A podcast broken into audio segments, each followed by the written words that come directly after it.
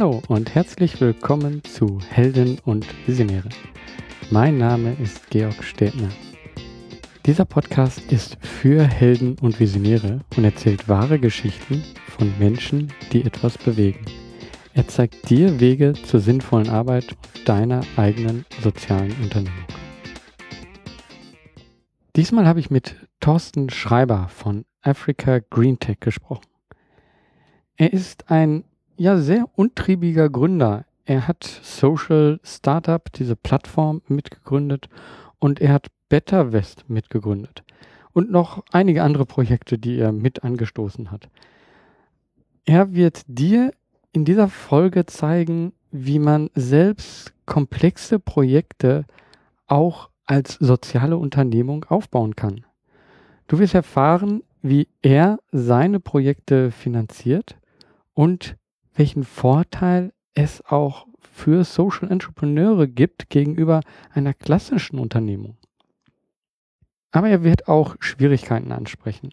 Zum Beispiel die Begegnung mit klassischen Investoren und wie es ist, mit denen zu verhandeln.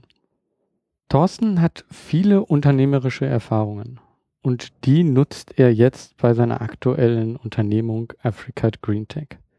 Wie er das macht, das erzählt er euch jetzt gleich in der Folge. Wenn du vielleicht gerade noch in einer klassischen Unternehmung bist oder selber Unternehmer bist, solltest du vielleicht etwas genauer hinhören. Weil ich denke, es ist schon inspirierend, wie man ja genauso unternehmerisch denken kann und auch so groß und komplex wie jedes andere Unternehmen, aber trotzdem einen Sinn in der Arbeit, einen Sinn in der Unternehmung finden und dieser Unternehmung auch eben geben kann. Und das, denke ich, kann Thorsten sehr gut hier vermitteln. Deswegen würde ich gleich sagen, hör dir das Gespräch an. Viel Spaß. Hallo Thorsten, du bist von Africa Green Tech und ihr habt vor, Solarcontainer nach Afrika zu schippen. Und ja, da seid ihr auch schon relativ weit. Äh, ihr habt da schon einiges ermöglicht. Vielleicht stellst du dich mal vor und das Projekt. Ja, hallo Georg, schön, danke für, de, für die Einladung zu diesem Podcast. Ähm, ja, ich bin unter anderem Gründer von Africa Green Tech, schon etwas länger im Bereich Social Entrepreneurship unterwegs. Unter anderem habe ich auch das Portal socialstartups.de mitgegründet Dort berichten wir auch über Projekte im Bereich Social Entrepreneurship. Ähm, aber ziemlich bekannt bin ich wahrscheinlich durch meine Mitgründung der Plattform BetterWest. Wir ermöglichen dort ähm, Energieprojekte äh, mit Kleinanlegern zu finanzieren. Und seit ja, nunmehr anderthalb Jahren fokussiere ich mich komplett auf mein eigenes äh, Afrika-Projekt. Und das ist der Solarcontainer, wie du richtig gesagt hast. Ähm, da werden wir wahrscheinlich jetzt gleich auch noch ein bisschen näher drauf eingehen. Mhm. Ja, vielleicht erzählst du mal genau, was, äh, was ist das Ziel von diesem Solarcontainer? Was macht ihr da? Ja, dazu, ähm, also auf die Idee bin ich gekommen, ähm, weil ich mich schon sehr lange mit Schwarmbewegungen beschäftige oder auch Crowd. Ähm, ich habe ja die Piratenpartei mitgegründet und mit aufgebaut in den äh, Jahren ja, äh, 2008, 2009 bis 2012 und habe mich da sehr viel mit äh, solchen Schwarmintelligenzthemen beschäftigt. Kam dann ja zum Crowdfunding, war da jetzt auch dreieinhalb bis vier Jahre sehr aktiv. Und ähm, meine Vision ist es, äh, jetzt eine Art Schwarmenergie oder ein virtuelles Kraftwerk in Afrika zu errichten. Dort gibt es ähm, einfach aufgrund der Historie keine zentralen ähm, Stromversorgungen, sondern 87 Prozent der Menschen dort, insbesondere auf dem Land, sind völlig ohne Stromversorgung hm. und ähm, haben auch keine Aussicht auf eine Stromversorgung, weil die Netze dort zu bauen äh, als Überlandleitung, das wäre viel zu teuer und zu aufwendig.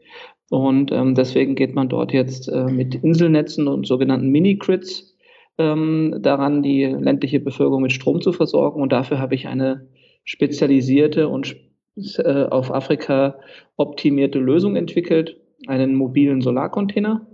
Und ja, die Vision ist es, jetzt äh, Millionen Menschen mit diesem System und mit dieser Idee ähm, an Elektrizität anzuschließen. Mhm. Ähm, Das äh, hört sich nach einem ziemlich großen Projekt an. Ähm, da hast du dir eine Menge vorgenommen. Hast du da, wie du gesagt hast, ach ja, das ist so meine Idee, das will ich machen. Gab es da Leute, die dann gesagt haben, so, ähm, ja, okay, das äh, gab es da Kritik, dass, dass äh, Leute das nicht glaubten? Ja. ja, wir haben ja beim als Social Entrepreneurs immer eigentlich so zwei Themen. Ähm, das erste Thema ist so, ähm, ja, ist Quatsch. Ähm, das ist jetzt bei mir zum Glück nicht der Fall gewesen. Ähm, das andere Thema ist dann immer, kannst du davon leben? Und ähm, ja, durch meine Erfahrungen habe ich das Projekt von vornherein so aufgesetzt, dass es ähm, ja diese beiden Kriterien oder diese Fragestellungen von Anfang an nicht hat. Ähm, aber ich, deine Frage zielt vermutlich auf, auf allgemein das Gründen von einem Sozialunternehmen. Ähm, das, wie gesagt, jetzt bei dem aktuellen Solarcontainerprojekt ähm, habe ich da sehr wenig Kritik und auch sehr wenig Fragen. Das sind meistens sehr konkrete Fragen zum Projekt, aber dieses Projekt ist über Jahre sozusagen ähm, ja das, das, das Meisterstück ähm, von meiner persönlichen Lebenserfahrung und ich habe da sehr, sehr viel ähm, Gehirn und ähm, Kraft rein investiert, ähm, bevor ich damit sozusagen an die Öffentlichkeit gegangen bin. Mhm. das hat so ein bisschen diese äh, erste Kritik abgefedert. Natürlich gab es die auch. Ähm, insbesondere hat man die technische Machbarkeit in Frage gestellt. Ähm, das hat ja äh, viele Aspekte. Ähm, dann haben wir aus europäischer Sicht natürlich ein ganz verschrobenes und auch 40 Jahre falsch entwickeltes Bild vom ganzen Kontinent. Ähm, das ist auch einer der Punkte, die ich immer bekämpfe. Ähm, und meine Lösung war einfach komplett einen Pilot, einen Prototypen zu machen, und damit so der Welt zu beweisen, dass es funktioniert. Und äh, die Vorgehensweise war dann auch die, die optimale, als im Nachhinein betrachtet. Mhm. Kennt man ja eigentlich auch von Büchern wie also Lean Startup, dass man erstmal überhaupt etwas äh, startet, um äh, zu zeigen, so ja, es funktioniert grundsätzlich und äh, wir müssen das Ganze jetzt noch skalieren. Genau, das ist der, der richtige Weg, gleichzeitig auch meine äh, beste Empfehlung. Mhm. Ähm, du hast jetzt schon eins dieser äh, Buzzwords genannt mit Lean Startup. Ähm, es gibt da noch zwei, drei andere Themen, die ich den äh, Gründern oder Hörern nahelegen möchte. Das ist zum einen die sogenannte Effectuation-Methode, ähm, die sich so auch ein bisschen unterscheidet von den klassischen Startups. bei der Effectuation-Methode guckt man, was hat man an Ressourcen und wie kann man die ideal zusammentun. Und ähm, die klassische Gründermethode ist ja so, ich mache einen Businessplan und dann sammle ich Geld ein und dann fange ich sozusagen erst an, den Beweis zu erbringen. Und auch bei Lean Startup geht man ja eher davon aus, dass man erstmal ganz mit rudimentären Möglichkeiten versucht, das Grundprinzip zu, ähm, zu beweisen und einen Prototypen oder ein Proof of Concept nennt man das ja auch ähm, zu erzielen.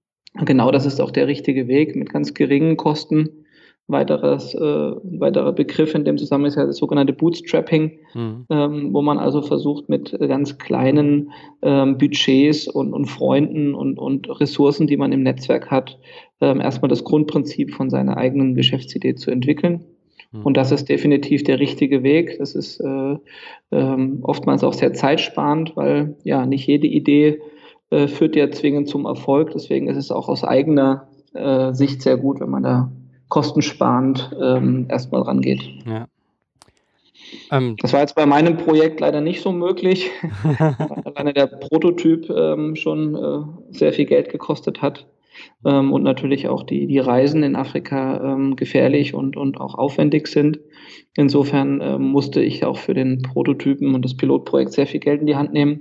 Mhm. Aber dennoch ist es der gleiche Alternationsschritt gewesen, wie du auch schon beschrieben hast. Im Prinzip ist es ein Lean, eine Lean-Methode gewesen auf sehr hohem Niveau, sage ich mhm. mal. Ist vielleicht auch noch interessant. Also, wie hast du denn diese erste Finanzierung auf, den, äh, auf die Beine gestellt? Wie bist du da rangegangen? Ja, also ähm, ich habe ja durch die äh, Mitgründung der Plattform BetterWest ähm, eine ganz gute Grundvoraussetzung gehabt, hat sehr viel Erfahrung mit Crowdfunding ähm, und ich habe eine Mischung gemacht aus ähm, ja, vier, ähm, vier Komponenten. das kennen die viele Gründer auch. Das, äh, das näherliegendste ist natürlich das sogenannte Friends and Family Netzwerk. Das sind die Menschen, die einem per se als Mensch, als Charakter vertrauen Ähm, dies war natürlich Teil von der Finanzierung. Dann habe ich ähm, ein, ein, normales Crowdfunding äh, gemacht, habe damit ungefähr ein, ein, Drittel der Summe für den Piloten ähm, finanziert mhm. und ein weiteres Drittel kam zustande durch, ähm, ja, ich sage jetzt mal so ein, so ein etwas, äh, da habe ich, sage ich mal, Leute, die ich besser kannte, die jetzt nicht unbedingt zur Familie gehören, aber die ich besser kannte, ähm, die Möglichkeit gegeben, sich etwas stärker an dem Projekt zu beteiligen, also mit so einem sogenannten Equity. Ähm, und diese Kombination war es letztendlich. So ein Drittel ungefähr kam aus äh, eigenen Mitteln ähm, und ein Drittel Crowdfunding, ein Drittel, ähm, sage ich mal, so ein bisschen äh, so eine Mischung aus, aus Friends und ähm, Equity. Mhm.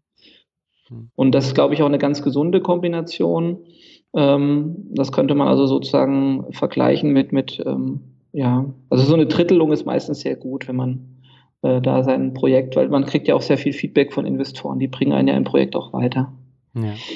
Ähm, Und dann, was man auch sollte, ist, ähm, ist Professor Faltin, ähm, glaube ich, eine ganz gute Lektüre, äh, das sogenannte gründenden Komponenten, ähm, dass man eben nicht alles immer kaufen muss, sondern manchmal ergeben sich auch Partnerschaften. Ähm, man, man, man kann sich gegenseitig äh, Leistungen tauschen, bartern. Mhm. Und äh, das mache ich ähm, schon seit vielen Jahren sehr aktiv und sehr gut, dass ich ähm, im Netzwerk eben nach ähm, komplementären Partnern suche, die, denen ich was tun kann und dafür tun die mir was.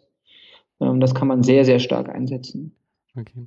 Ähm, hast du so ein Core-Team im Endeffekt, was daran arbeitet, oder sind das sehr viele, die ähm, dazu ja, beitragen, indem sie halt von extern dazukommen. Kannst du das vielleicht mal so ein bisschen erläutern, wie, wie ihr das macht? Ja, da ähm, arbeite ich sehr stark mit. Ähm, wir haben sehr viele Leute in dem Projekt. Ich schätze, im Moment sind das mehrere hundert, ähm, die ähm, ja mehr oder minder ähm, pro bono oder ähm, ja, mit, mit, mit einem ganz kleinen Kostenersatz äh, wertvolle äh, Leistungen erbringen.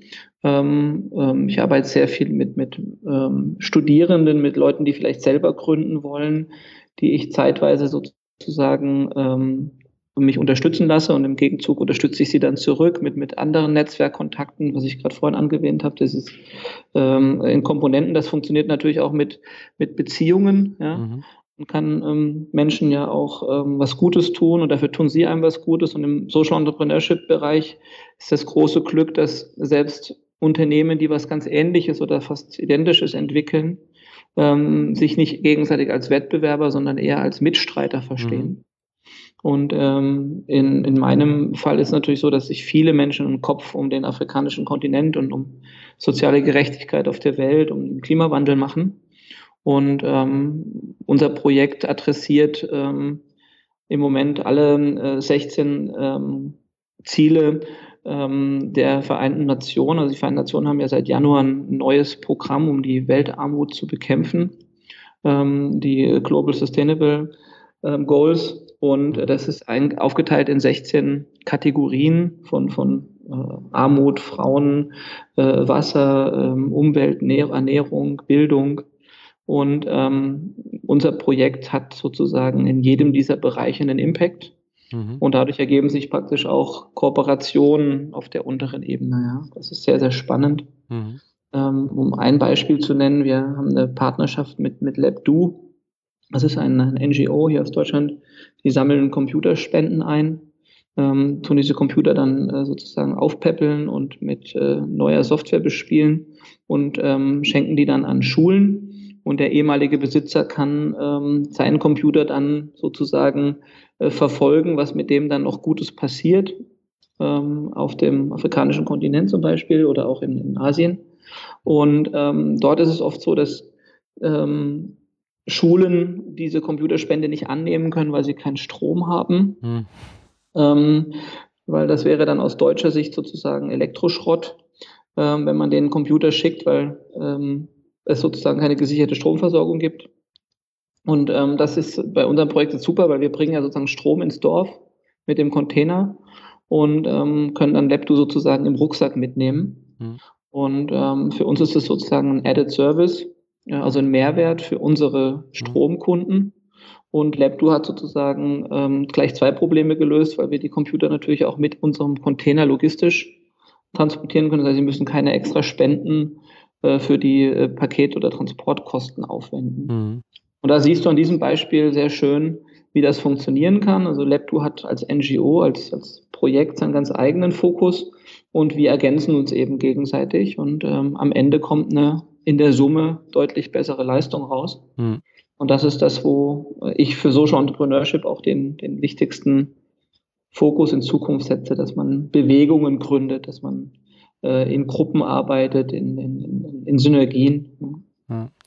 ja. Man merkt einfach, ähm, dass du da auch schon viel Erfahrung hast und dass äh, da viel ineinander greift, dass das alles äh, gut zusammen funktioniert. Aber trotzdem kann ich mir vorstellen, gibt es manchmal dann so Tage oder Situationen, wo du auch an dem Ganzen so ein bisschen zweifelst. Ähm, wie gehst du damit um? Was, was sind deine Zweifel? Willst du da vielleicht äh, etwas mit uns teilen?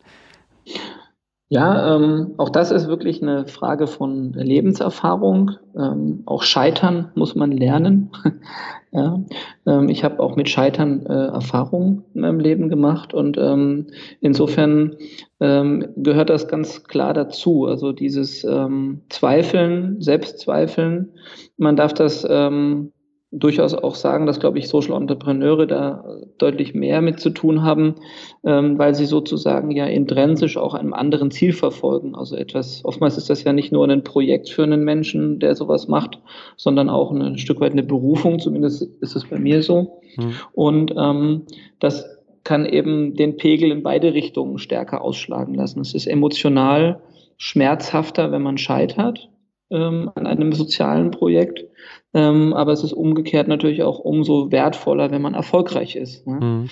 In meinem Fall, ich kann dir äh, vielleicht für beide Pegelausschläge Beispiele nennen. Ähm, wenn ich äh, zum Beispiel ein Investor mir absagt oder sagt, nee, das lohnt sich für mich nicht, ähm, das ist nicht genügend Rendite. Das ist so ein Thema, was, mit dem ich mich in einer Größenordnung, wo wir natürlich auch, ähm, wir wollen ja auch wirklich, wie du schon gesagt hast, ein sehr großes Projekt umsetzen. Da geht es auch um, um hohe Millionenbeträge zum Teil. Ähm, und du sitzt dann vor einem sehr vermögenden Family Office oder einem Fonds oder wem auch immer. Und du weißt genau, die haben hunderte von Millionen auf dem Konto und äh, dein Projekt ist genau das Richtige für sie.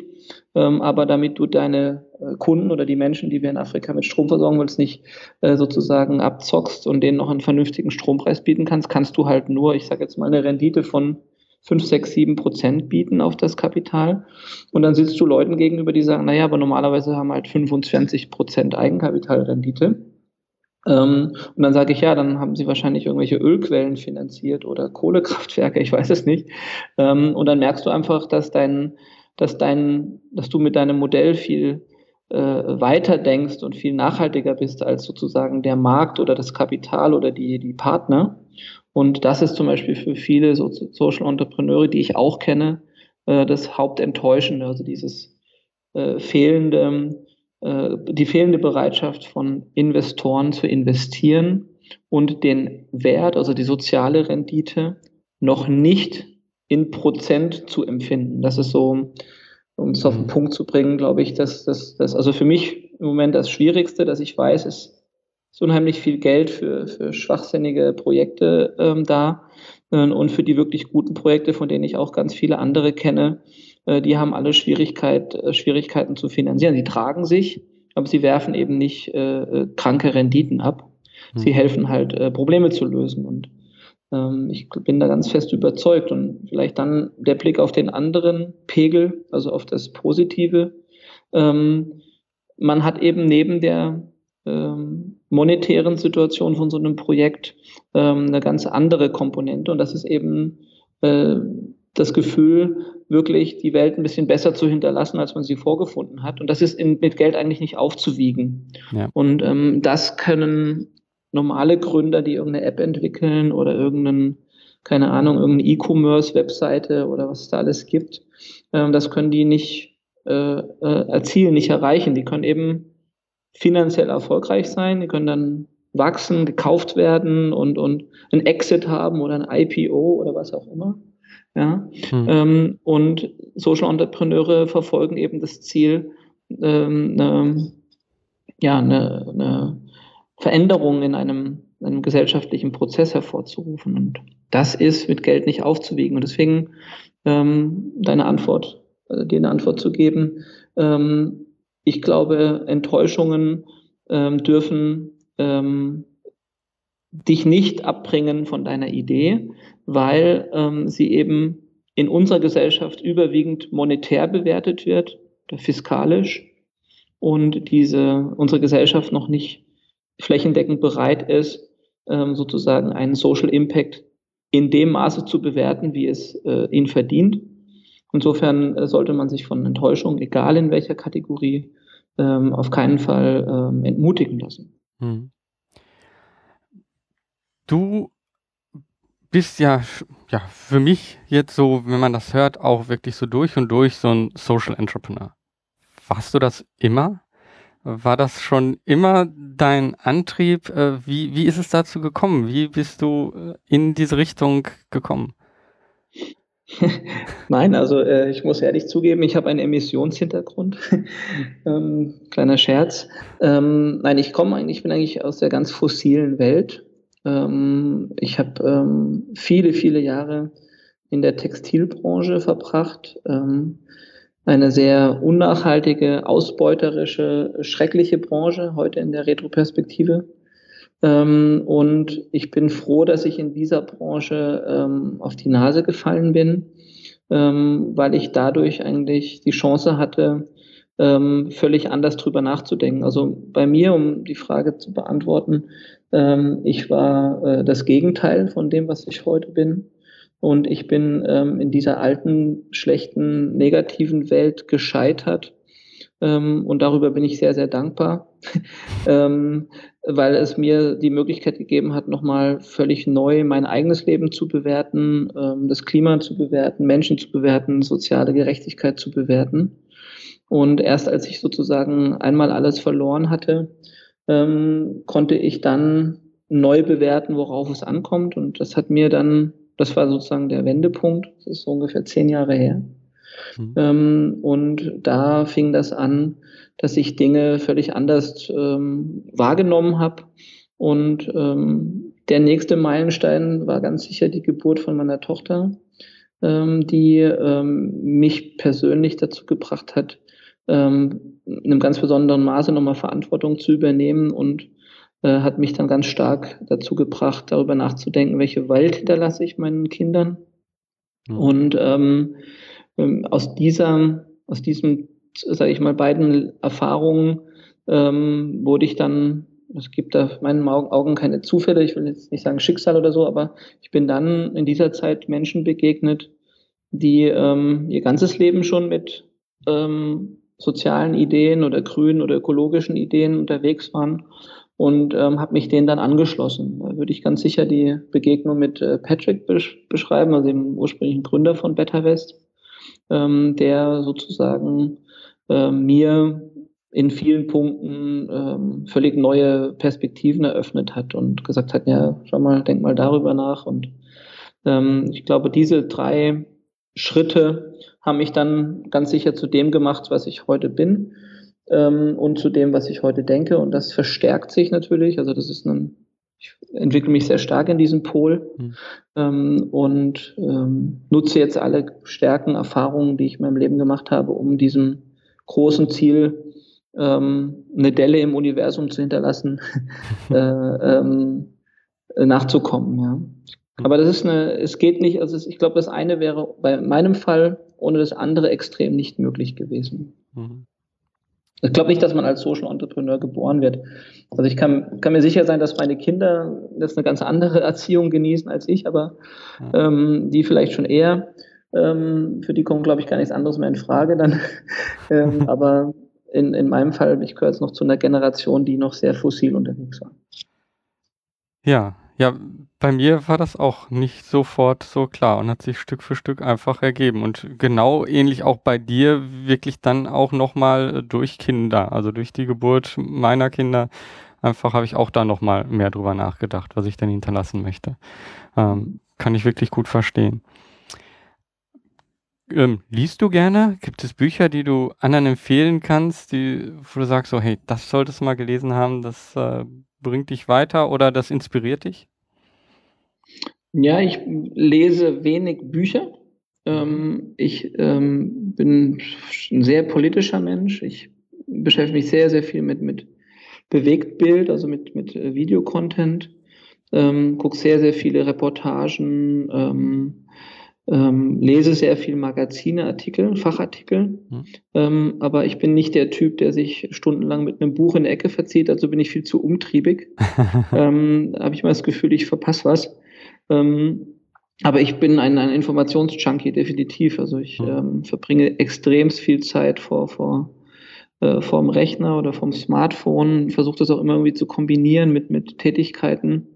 Ähm, aber ähm, also ich bin halt so ein, so ein von Anfang an im Internet mit dabei gewesen, würde ich mal sagen.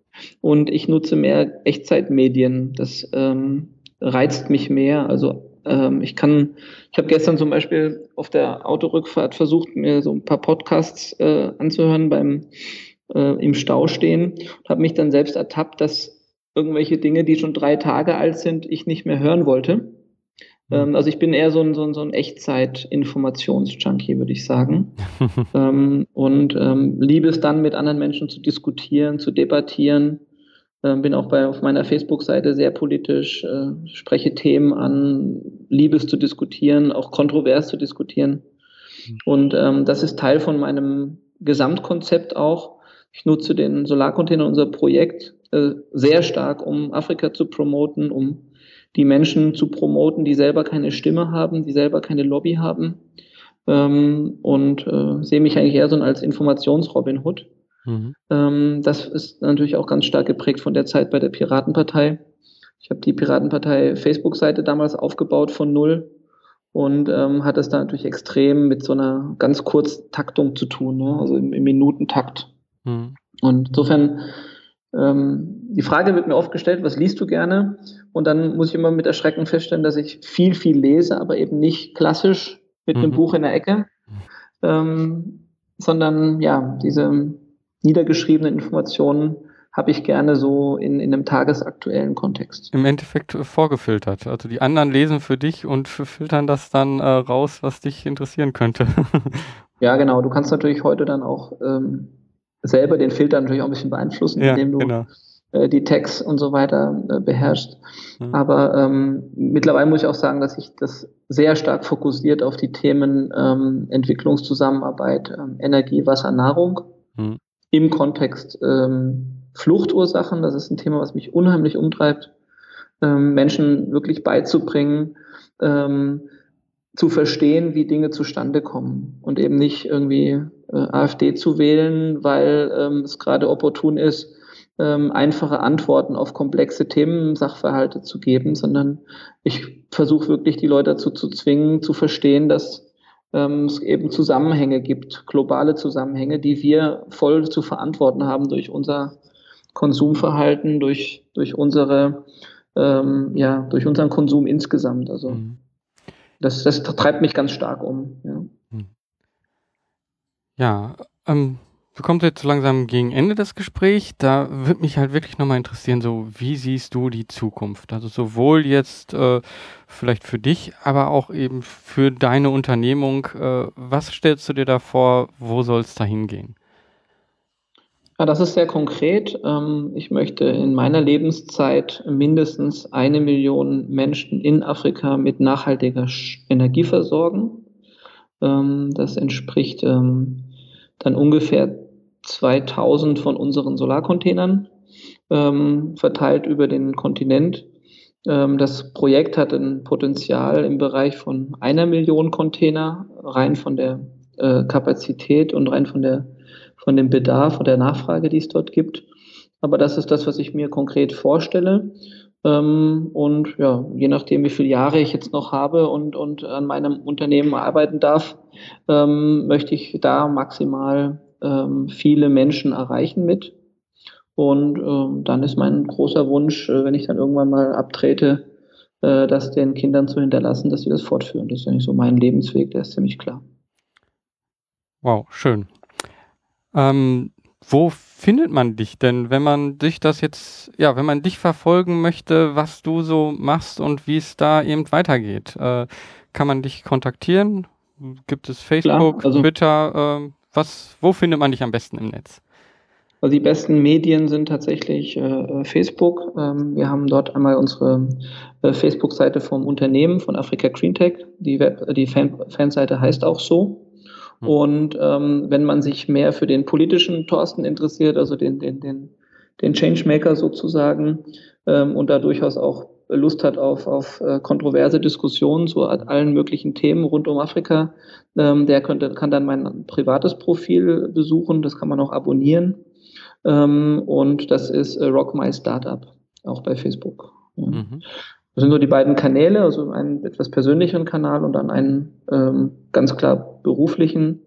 Bei beiden sind wir sehr aktiv, wir sind sehr transparent, wir machen von allen Sachen Videos ähm, und da kriegt man immer, man kann auch immer die Möglichkeit direkt mit uns interagieren über Chat oder sonst was. Hm. Ja, schön, danke. Also viel Information. Ähm, wir haben, also ich merke eigentlich, es waren so ein paar Sachen, die ich noch ansprechen wollte, aber äh, vielleicht äh, treffen wir uns irgendwann nochmal und wir machen nochmal einen Podcast zusammen. Ähm, das war jetzt genau. so kompakt alles äh, drin, aber ich glaube, da können auch diejenigen, die das hier hören, einiges von mitnehmen. Dankeschön. Ja, gerne, Gerg. Von dieser Stelle nochmal Danke an Thorsten für das tolle Gespräch. Thorsten zeigt mit Africa Green Tech sehr gut, dass es auch Vorteile haben kann, ein umfangreiches soziales Unternehmen zu starten. Ich finde, du solltest aus diesem Gespräch die folgenden Punkte mitnehmen. Selbst komplexe und umfangreiche Projekte kann man umsetzen mit dem Lean Startup Prinzip.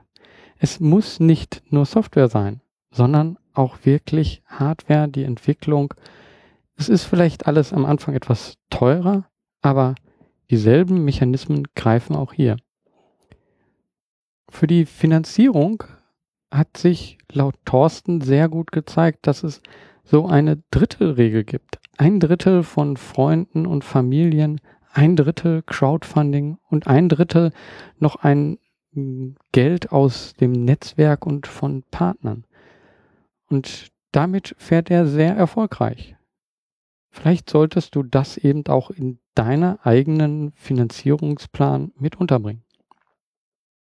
Erwähnenswert finde ich auch eben noch, welche Vorteile soziale Unternehmer gegenüber klassischen Unternehmen haben.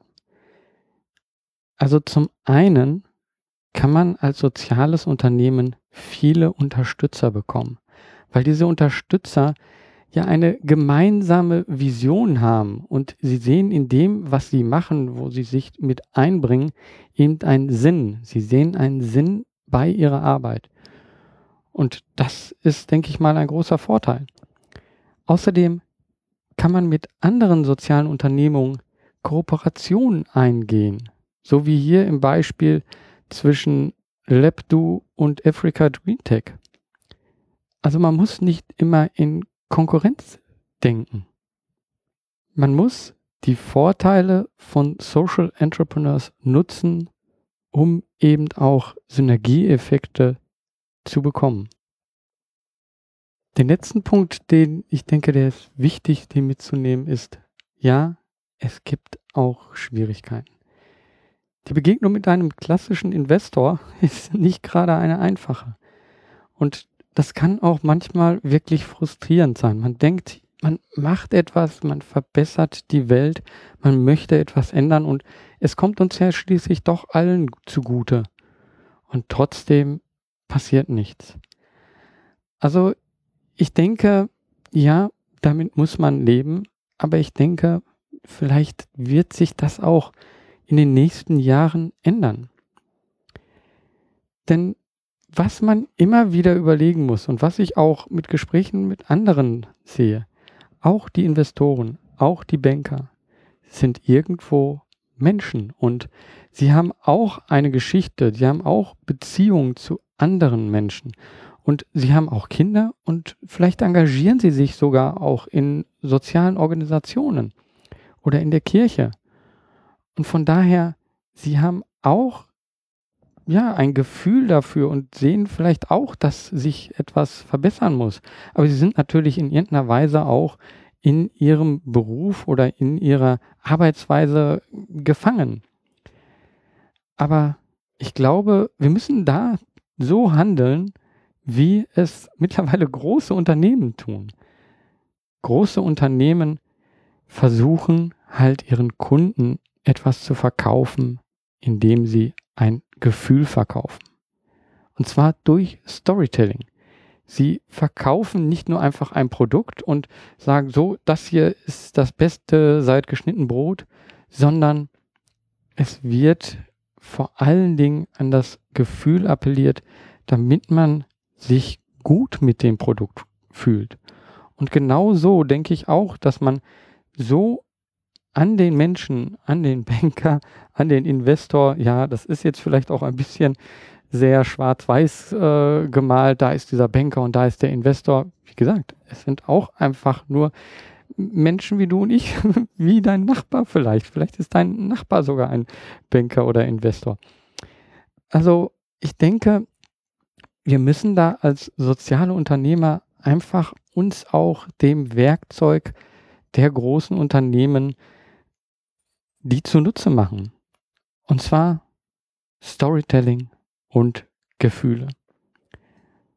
Und das hatte Thorsten eben auch sehr gut und ganz einfach zusammengefasst.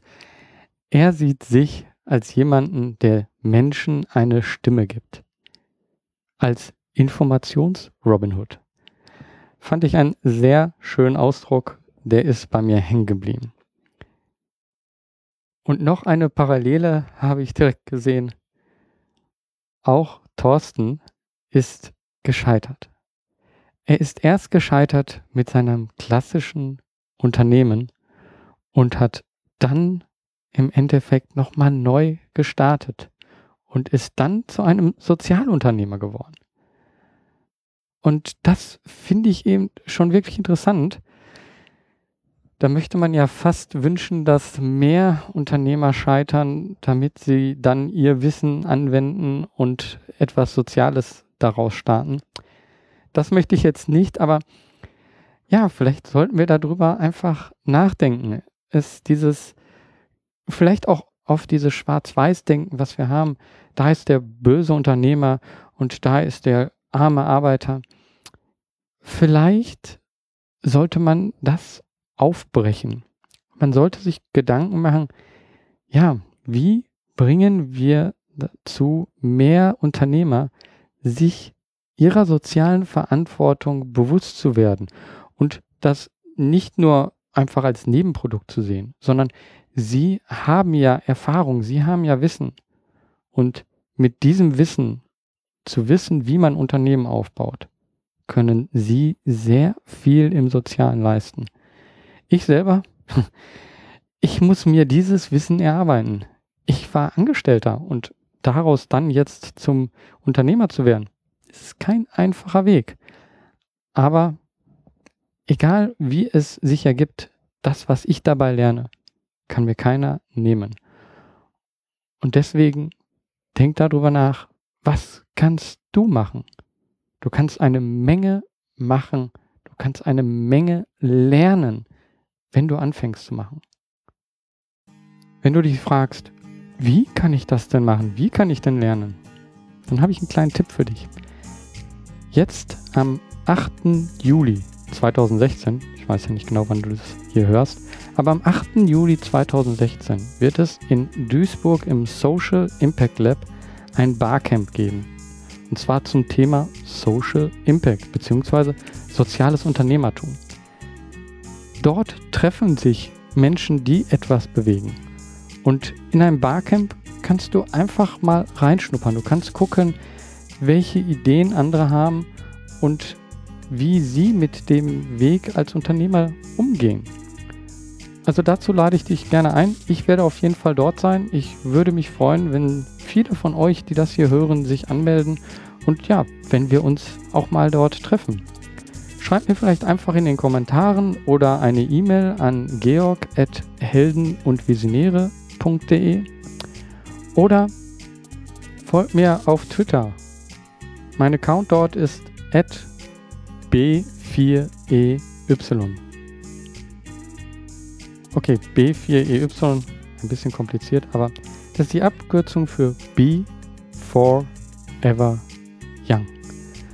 Das ist mein Lebensmotto und ja, ich würde mich freuen, wenn wir uns vielleicht sehen würden im Social Impact Lab in Duisburg und wenn wir da einfach mal uns unterhalten können. Also melde dich an. Den Link findest du in den Show Notes. Ansonsten bleibt mir nur noch zu sagen, mach was, beweg was.